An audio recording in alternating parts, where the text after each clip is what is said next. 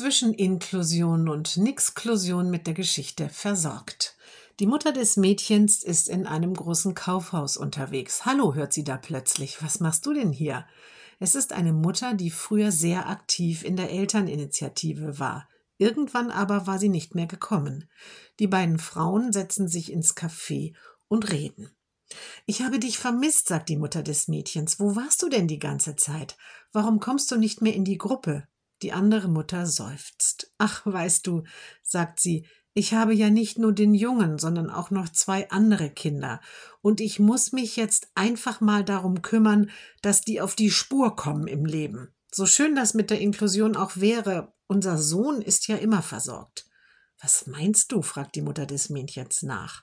Na ja, er bekommt immer Geld vom Staat für sein Leben, er kann ein Zimmer im Wohnheim bekommen und in der Werkstatt arbeiten. Und wenn wir nicht mehr da sind, hat er Anspruch auf einen gesetzlichen Betreuer. Der regelt dann alles für ihn.